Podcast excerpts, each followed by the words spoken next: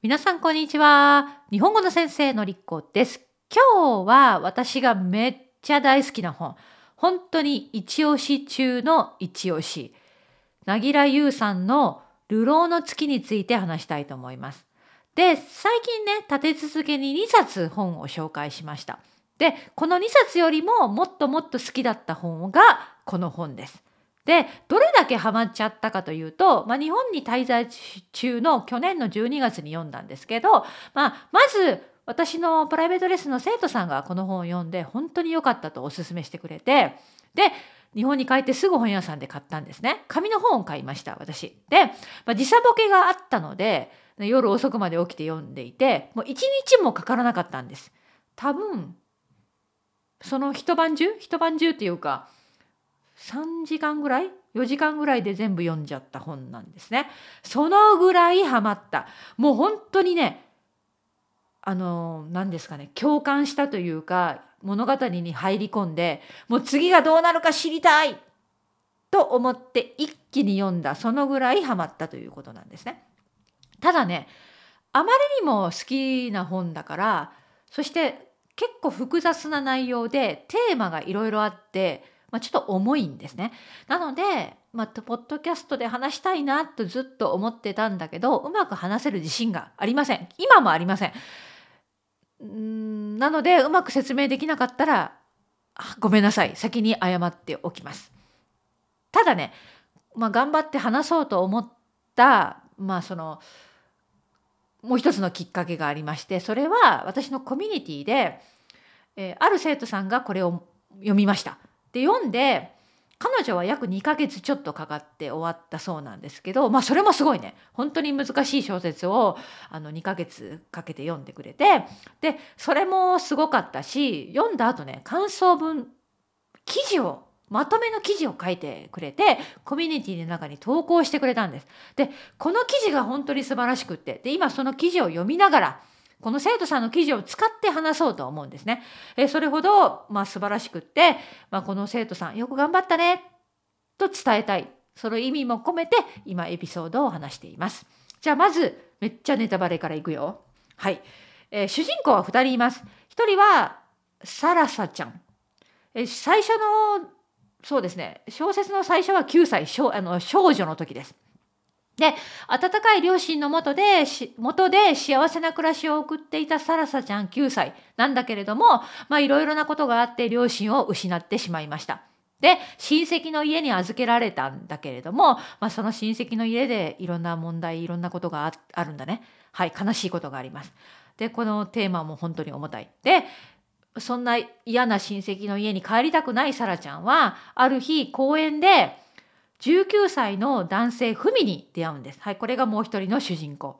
で、フミに誘われてフミのアパートに帰るんです。まあ、連れえついていくんです。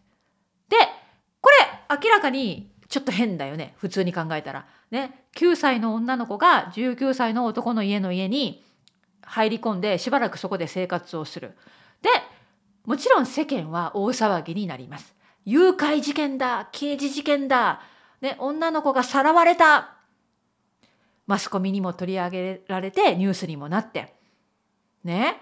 で、まあ、結局は誘拐事件として扱われて文は警察に捕まりサラサちゃんはまあと離れ離れになるんですね。でそこで最初の部分が終わるんだけれども、まあ、15年後ぐらいかな。2人は大人、まあ、そのサラサちゃんが大人になってから再会することでまたいろんなことが起きていく2人の物語なんです。はい。でね、テーマは本当にたくさんあります。だからまあ本当に難しいな、ちょっと自信がないんですけど、私も話すのが。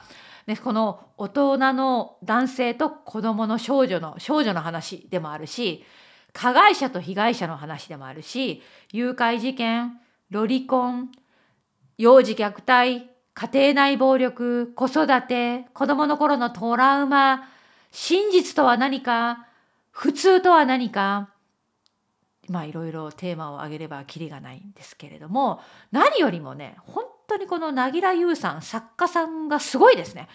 ものすごい素晴らしい、美しい描写がこう静かに流れていって、心に少しずつ少しずつ染みていってそして読めば読むほど文とサラサの世界に入り込むんです。そして私は幼児虐待とかロリコンとかそういうコンセプト好きじゃないけどでも2人を応援したくなるんですよ。応援したくなるんです。もう2人が幸せに生きてほしい。どんなに世間から思われようと叩かれようと2人は幸せになってと思える本なんです。これはもう読まないとわからない。ね、でもう途中で胸が痛くなることたくさんあるんですよ。苦しくなるもう読んでいて本当に苦しくなるんだけれどもそれでも最後まで読めるぐらい傑作だと思います。これはもう作家の腕ですね。凪良優さんが素晴らしいんだと思うんだけれどもあのいろいろ考えさせられました。で私の生徒さんが、まあ、記事作文を書いてくれた中にも私も同じような意見を持ったんですね。でその部分を生徒さんの作文を使って紹介していきたいんだけど一つは事実と真実。これはですねこのサラサちゃんがよく言ったことなんですね小説の中で。子供の時に誘拐されたと大騒ぎになったこの2人。で世間は誘拐とみなしました。でも、サラサちゃんたちはそう感じていないということなんです。ただ、このデジタルの世の中で、ね、インターネットがま普及している世の中で、こんなニュースはすぐ世界、まあ世界中というか日本中に広がっちゃって、ね、ふみは幼女を誘拐して虐待したという危ないやつだと決めつけられて。でサラサちゃんはそういう被害者だと決めつけられて社会の世間の目はそういう目で2人を見るでも真実は違うということ。はい、そして普通とは何ですか、ね、まあ世の中にはルールがあります。いろいろな習慣慣習があって。ね、で普通の生き方をしていない人を変だと思う風潮がある。でも普通って何ですか？っていうことじゃない？深いですねこれは。はい。でさっきも言ったように社会の目はこの2人は普通じゃないと見ているわけですね。変だと変なやつらだと見ている。うんでも実際さどういう生き方がいいんですか？みんなと同じような生き方をしなければいけないんですか、ね、他の人を傷つけないなら自由に自分たちらしく生きるのはいいんじゃないですか？と思わせるような展開なんですね。はい、そしてこのサラサちゃんとフミにはそれぞれ子どもの頃のトラウマがあります。はい、でやっぱり人には私たちには人には言えないトラウマとか秘密とか悩み気持ちってあるじゃない？でそれは本当にこの2人は深い。でもそういう2人だからこそ2人心を打ち明けて深い関係が傷つけ深い関係になっていくわけですね精神的に気持ち的に。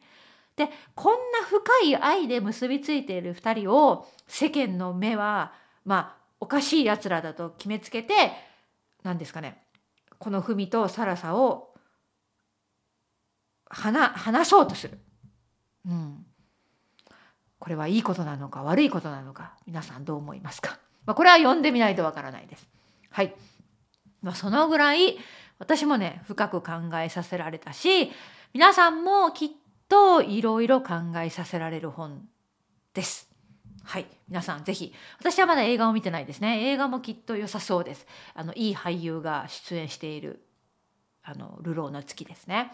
あのうまく説明できたかどうかわからないけれども、まあ、熱く語ったのは伝わったと思うのでそれだけ、うん、傑作中の傑作だと言っておきます。はいそれでは、まあ、うまく説明できないからこれ以上言うのはやめておこう。はい、でも一人でも「流浪の月」を読んでいただいてですねあの深くハマって日本の小説すごいなと思ってくれたら嬉しいなと思います。以上です。